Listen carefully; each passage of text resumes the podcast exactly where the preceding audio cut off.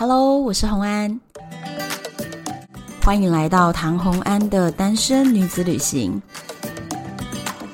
在这里，你会听到关于一个女生旅行会遇到的各种奇遇，一个人旅行的技巧，当然还有异国恋情。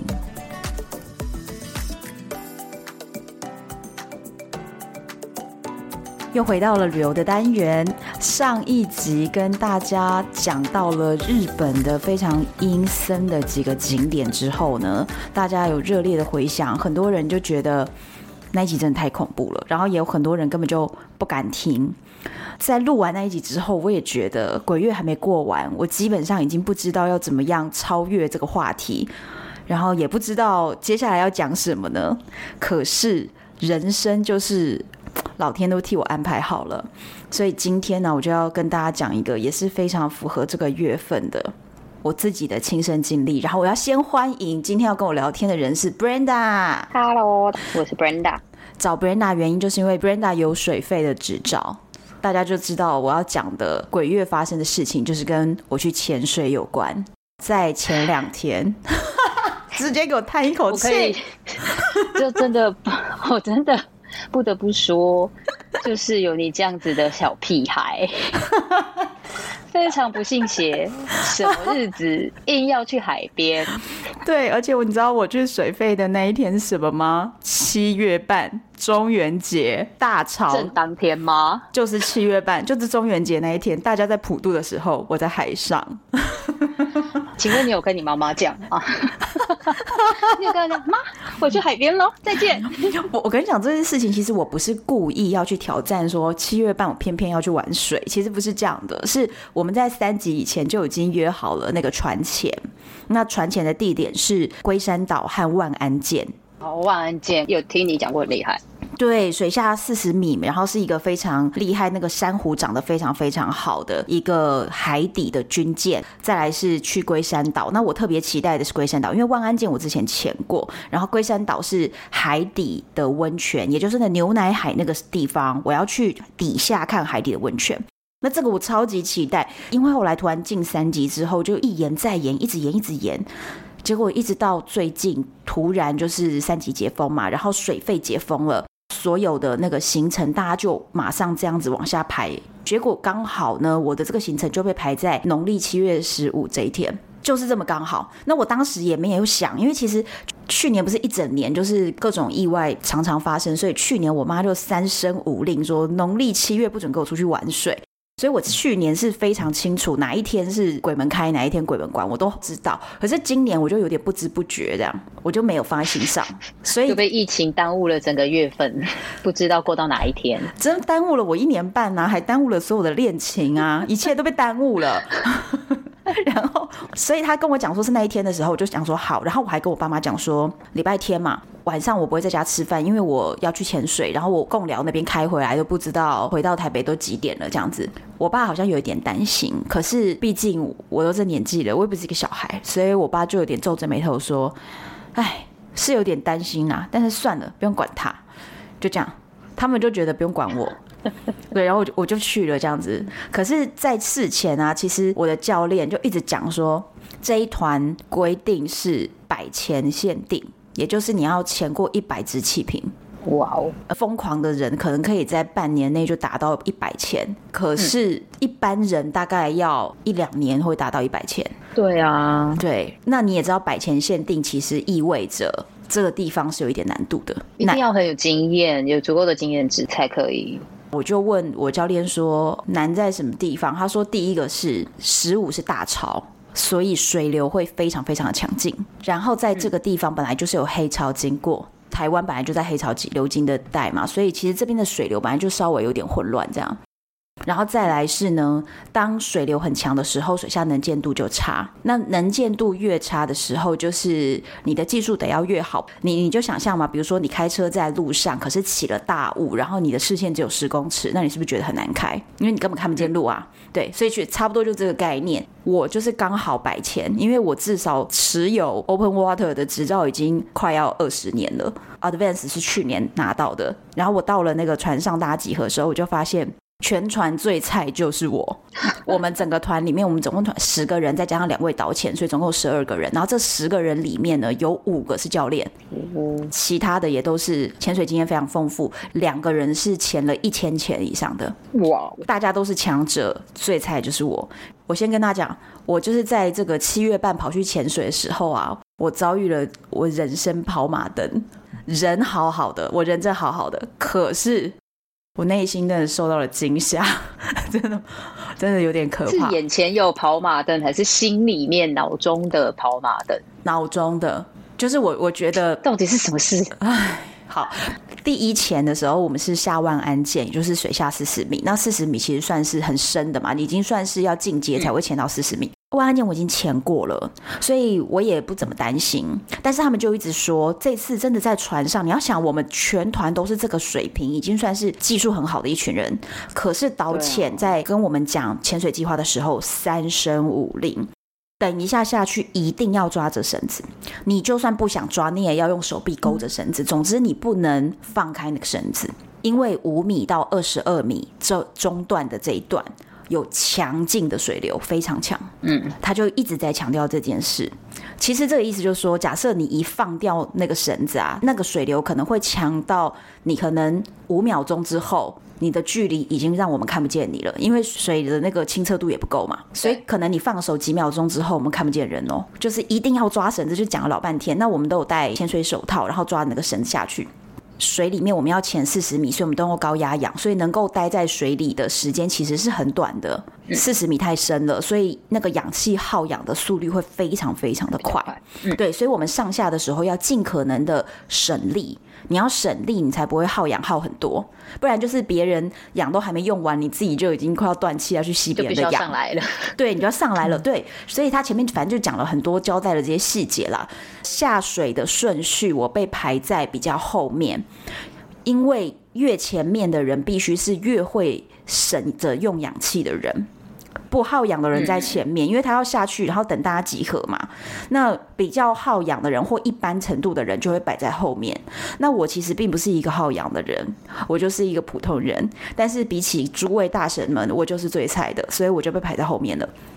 就等我下水的时候，我戴着手套抓那个绳子啊，我发现那个水流强到我不管怎么抓绳子，我的手就是就自动的往后就滑滑过去，就是我抓不紧那个绳子，就一直往后滑，会被那个水流冲到我一直往后滑，所以你会觉得自己很像在拔河，可是不管你怎么抓绳子，你就会往后就滑滑滑滑滑，你就被冲。往后冲，这样我怎么样都下不去哎，就是那个水流实在太强了。后来是我旁边有一位男教练，他把手抓紧绳子，然后男生的力气比较大嘛，然后他抓紧那个绳子，他另一手抓我的手臂，把我的手臂卡在他的拳头前面。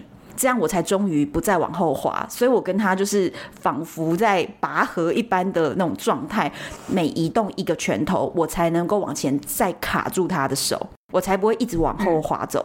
最后的压队的一个道歉，在我的后面直接推我的气瓶。我觉得这两个男人实在是太伟大，他们太太厉害了。就是这么强劲的水流之下，他们除了要 cover 他们自己，居然还有办法把我推下去，欸，哎，真的太强了！我可以讲那个水流真的超大，欸，哎，就是你把你硬压下去啊。对，就是那个水流好强哦，就真的是怎么样抓我都会一直往后滑，脚也要踢，反正就是要想尽办法下去。而且光是下五米到二十二米深度，就是要对抗那个上升水流的那一段呢，真的就搞到很喘。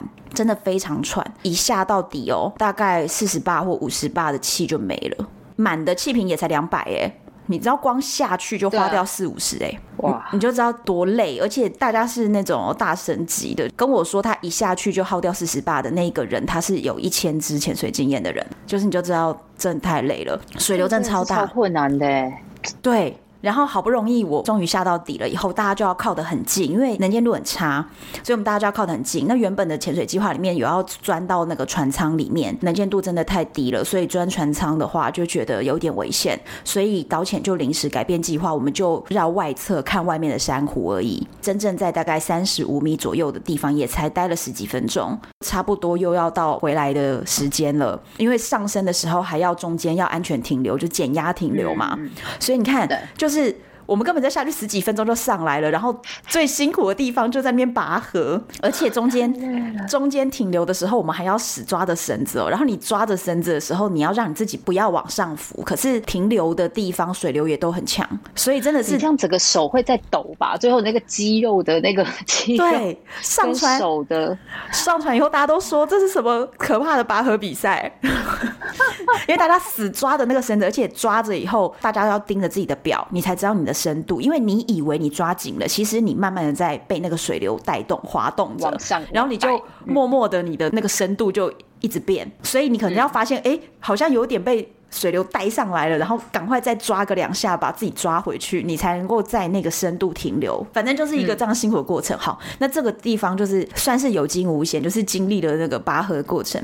然后大家在船上休息了以后，原本第二潜还是万安舰，就决定说算了，因为那个水流真的太强了。等了一个小时之后，那个水流还是这么强，因为我们导潜游下去看，然后就还是不行，就说算了，那我们就直接去潜龟山岛的海底温泉喷发口。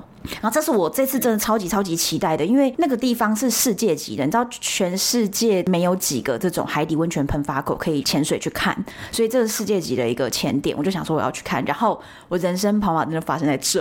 到底是发生什么事？因为你已经讲了，在你看中元节，那如果是很危险的事情，那可能真的是跑马的。那我自有一部分，我也在想说，还有看到什么东西呢？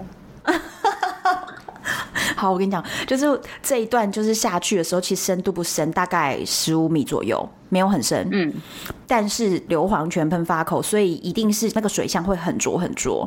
所以每个人都要打开手电筒，就是你要靠到很近才看得见，因为能见度非常的差。上面就有提醒我们说，能见度可能低于三米，越接近喷发口的时候，能见度可能会低到可能比如说一米或几十公分这样。要上升的话，记得一定要打福利带，因为在龟山岛旁边那个是航道，所以你一定要打福利带，船才不会从你头上就这样开过去，这样开过去。对，所以一定要福利带。我那个时候就心里想说啊，我去年考执照的时候，进阶的执照是这样子，就是它可能有好多个学分，但是你要从里面挑五个学分拿到你，你就可以拿到进阶执照。但是我在去年考试的时候打过两三次吧，然后我严格的教练他就认为我打得不够好，就是有一点小失误什么的，觉得我打得不好，所以我后来是拿别的学分。好，然后我就听到他们说一定要打浮力带这件事情，我就说哈，浮力带哦，旁边人就讲不用怕嘛，你只要跟你的前伴在一起，你的前伴打浮力带，你跟着他上来不就好了？我就说也对也对，我只要跟着别人在一起就好，我就心里想就就这样子。结果我们下去的时候，一开始呢就经历了那个三米的能见度，真的能见度很差很差。我们下去了以后，就在三米能见度里面，然后大家都游得非常非常的靠近，那个视线就是你看到前面的人的蛙鞋，你可以看到他的腿，然后你看不见他的上半身，他上半身就隐没在雾里面了，这样子的，就是能见度非常的低。我们每一个人都开了手电筒，结果游着游着游着，温泉它会一阵一阵的喷发，突然一阵，你觉得那个能见度变得非常的低，低到只剩下比如说三五十公分，嗯，就是你几乎什么都看不到，你只看得到光。看到前面的人手电筒的光，但是他的身形什么你都已经完全看不见了，在哪里或者距离根本不知道说他在你前面多对，而且多远，你会有一种你随时要撞到山壁上的感觉，因为前面就是茫茫的，所以你根本不知道前面到底是是水还是岩石还是墙壁，你没有办法判断，就什么都看不见。我跟着前面就是有几个灯这样子。都一直保持在一个蛮近的距离里面，结果我的 partner 就突然拍拍我，我就想说他可能想确认我是不是 OK，所以我就转头看他，比了个 OK。接着我头一转回来，我前面的灯已经都不见了，就瞬间我前面的人都不见了。对，然后我就想，啊，怎么怎么已经看不见了？我就赶快想说，那我找我的 partner，就我就一转头，我后面灯也没了，瞬间就是在那个当下，我的三百六十度就没有任何一个灯光，没有，对，就没人了。你知道我当下真的大大的倒抽一口气，然后想说，靠，我一个人在这，我真的大受惊吓，我内心，而且你知道，它还在海底，耶，我就想说，可能是我没看清楚，我就在原地自己转了三百六十度一圈，我什么都没有看见。等一下，这个时候是你们大家是在往前进的嘛？就是在同一个水位往前进的是的的状况下，对。可是就瞬间就已经看不到灯，然后我也不知道说刚刚有没有转弯或什么，但是应该就是在前方。可是我当下就是三百六十度转了一圈，发现什么都看不见。我再转一次，我再看一次我的周边，我就再转一圈，还是看不见。我当下真的呼吸瞬间加快，就心里想说：靠我，你在耗氧。对，我一个人在这儿，靠！当下第一个想法是。我为什么不好好学习怎么打福利带？我的妈呀，怎么会只有我一个人在这里？第二秒钟，我想的是，我现在不能呼吸这么快，因为如果我现在已经只剩下我一个人落单，然后我又不太会打福利带，可能还需要一点时间去回忆一下我要怎么做，摸索它。对，我还要我还要弄一下，因为你还是有这个装备的啊。对，其实我有带，但是我也学过，就是七十分，老师没有给你九十分过，你是七十分，但是你还是会的。对，就是可能打的不太好，但是我认真。回想一下，或许还行，所以我需要一点时间，我一定要镇定下来，不然我的呼吸这么快，如果我又耗氧耗到没有氧气，那我不是绝望吗？所以我当下 连福利袋也救不了你，对，我真的绝望哎！而且福利袋的气还是要从你自己的气瓶打气出来哎，所以我就觉得我不能这么慌。然后我后来想一想，我觉得我虽然看不见前面的光，但是说不定他们其实离我非常近。他们可能距离我只有五米，只是我看不见，因为那个时候的视线可能只有三十公分了。他们可能真的就在前面一点点，我就想我先试一下，我先往前再游一段看看。结果我就在往前游了，可能比如说半分钟，我就看到光了。你知道我看到看到前面那个手电筒的光的时候，我真的觉得那是我人生 上帝，真的是人生的一道 一道曙光。我的天哪，就是真的太可怕了！当时看到光，可是这个都看不到人哦，就是人的形状什么都看不见，只看到有微微的光源。游靠近他们，发现第一个是导潜，因为它的光是会闪动的，所以那个一定是导潜。然后旁后面有两个人。这两个人的手还抓在一起，我就心里想，我也要去抓着他们，然后我就赶快去抓住前面那个人，所以我们就大家的手抓在一起。可是三个人挤在一起啊，我其实会一直被我前面的人踢到，他的蛙鞋会一直踢到我，也会跟他有点卡到撞到气瓶什么的。可是我不管，我觉得你踢死我吧，我绝对不会放手，因为这太可怕了。但是你是抓到他哪里？他们两个已经是手牵手了啊。对，然后我也去抓他的手啊，就是有点重叠，然后也有可能有点碰撞，但是这硬是要纠缠在一起就对了，因为真的太可怕了。然后导潜就回头看我们，那你知道我们总共十二人，所以导潜应该回头要看到十一个光，结果只剩下我们三个。所以导潜就看一看之后，他就开始打信号，就是要在原地等，然后打信号，等了一段时间，就可能其实也没有很久，可能三到五分钟，确定这些人没有来了，看看我们的时间也是计划中要上升的时间了，导潜就带着我们直接就浮到水面上，就一浮到水面上之后，发现了旁边已经有打起了浮力带。就是也有别人在别的地方，距离我们可能十几二十米。我那时候其实，在这么慌乱的过程中哦，还有包含大家牵着手的那些过程中哦，我都有拿 GoPro 拍摄。我是不是很敬业？哦，你真这个已经到你协议里面了。我居然还有认真的在拍 Vlog，然后我就转头看我们的船，我竟然发现我的前半。他跟另外一个女生已经在船上了。我的前半呢？你知道，我马上把 GoPro 对着他，手指着他说：“大家看清楚床上那张脸，就是他把我丢在海里面。”我的前半。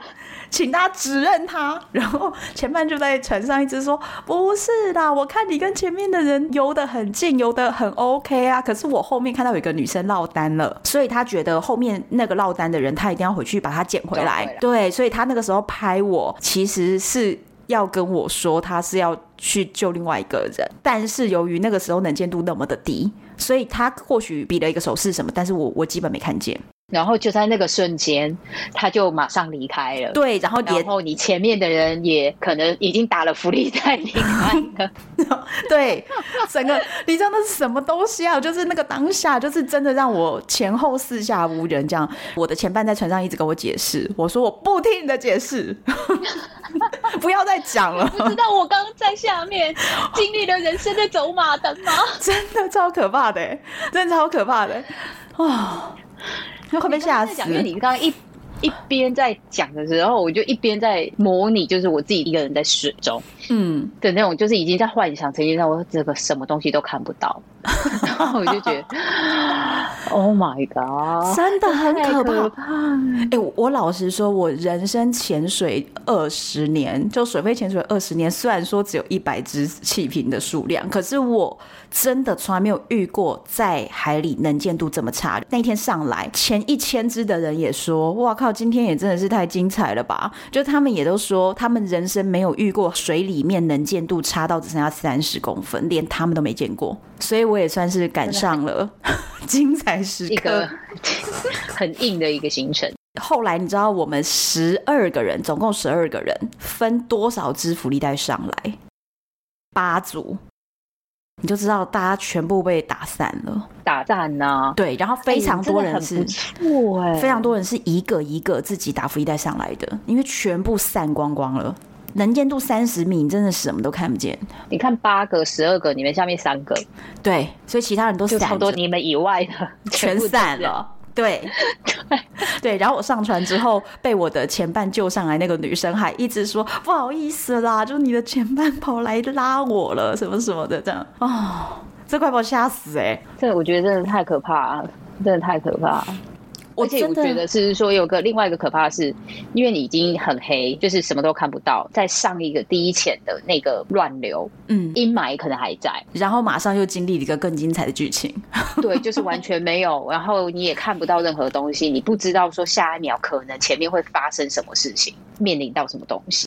而且我真的从来没有想过自己一个人呢，就是你在海里突然面临你自己一个人，没有第二个人呢，没有预料到就是水的浊度会让我们彻底的所有人都失散，太可怕了，我真吓死。可是当然，我们这一团的人就是因为能力都很好，所以大家也都知道该怎么做。我又在想了，如果我往前游一游，没有遇到他们的话，你应该还是会打福利袋啊。对，我应该就是自己认了，然后打福利袋，然后上前。因为其实你知道吗？一上来以后，我们就在龟山岛的边，就是距离龟山岛很近很近了，船也离我们很近。所有的人其实上来的距离都不远，只是在下面浊到你谁都看不见，所以其实上来就好了。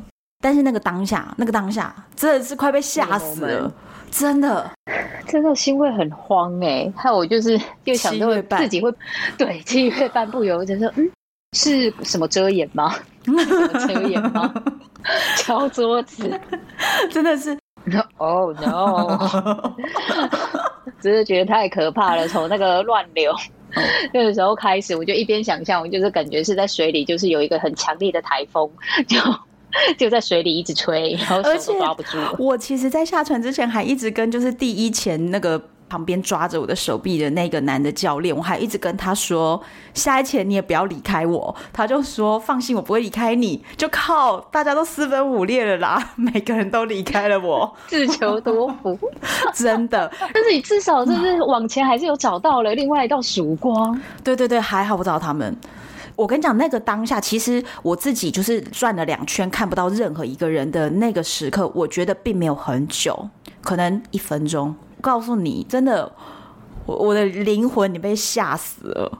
我上来以后，心脏有空的感觉，就是，而且对，而且我的。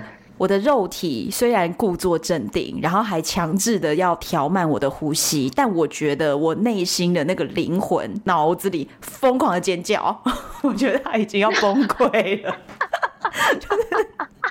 我的肉体还是坚强着，可是我的灵魂已经崩溃了。我跟你讲，你现在叙述这一切的时候，必须要配合动画，就是就是你的灵魂尖叫，然后心里的有一个灵魂飘出来，然后然后一直尖叫，一直尖叫。GoPro V Vlog，然后有一个那个 呐喊的那个从你身体里面飘出来，然后一直到看到那个光，你应该还要有配乐，你知道，广告那个上接到上帝那道光，上帝的那种，你知道，上帝的和弦要出来这样子，对的咯，感觉感觉被救赎。一定要做很多后置跟特效，才可以表达出你内心的的一些表演一路，真的太可怕了。我跟你讲，是是其实我们还有第三钱，可是从第二钱上来以后，我的命大概只剩半口气。然后我，我真被吓呆了。然后到第三潜的时候，其实第三潜很简单，就是一个十米。龟山岛有一侧叫做他们的后花园，所以在那个地方就是很多的各种的珊瑚，所以其实那潜超级超级简单的。被吓到只剩下半口气，我一度还说我不要下去算了。然后我的教练就说：“你没潜过这里，你不下去，这潜超级简单呢。今天前两潜都屁都没看到，你现在不下去吗？你现在才稍微可以看点东西。”然后所以我就撑着半口气，还是潜了第三潜。第三潜潜完上来，我连半口气都快用完了，所以我后来啊回程的两小时船程，我真的觉得是我的那个内心的精神的那个精神 mental 上面，对，已经已经整个都萎靡了。然后我后来就开大晕船，大晕船就是晕到我扒在船旁边栏杆上，然后一直吐，一直吐，一直吐，真的命都要没了。怎么办？你一边讲，我就脑中已经浮现了超多那些动画，你知道吗？超可怕！那些特效，因为我决定了啦。我告诉你，我下次如果他们还是有龟山岛这个行程水费的话，我还是要去。但是我会先练好浮力袋。不要大潮的时候吧，不不要大潮时候，也不要农历七月，不要大。对，其 实我真的是很想吸呐。不是，我后来有点后悔，就是到底为什么我们要在七月半的时候去前一个难度这么高的前点呢？我真的是，哎，我真的是脑子有洞。劝大家不要这样，真的大家不要这样，因为爱玩被蒙了眼，没想到下去真的被蒙了眼，真的，我想蒙到这个在海里是瞎的，真太可怕。但是下次我一定还想去，因为其实那个地方如果不要突然能见度差成这样的时候，大部分时候在那边潜起来都超级漂亮，真的。所以如果可以的话，我是还要再去的，只是我一定会先练好福利带，我跟各位承诺。我一定会练好福利带，为了我的小命。还有你的手臂，是那个臂力，那个对那个什么手手的那个握的拔河的时候，不能又一直往后就滑走了，这样子自己要下得去，这样对对对，反正我下一次会练好。哎，我应该是不会再去七月半潜 水。这真的是很惊悚哎、欸！真的太惊悚了！我立马打给他说：“唐妈妈，你知道唐欢现在在哪里吗？” 阻止你！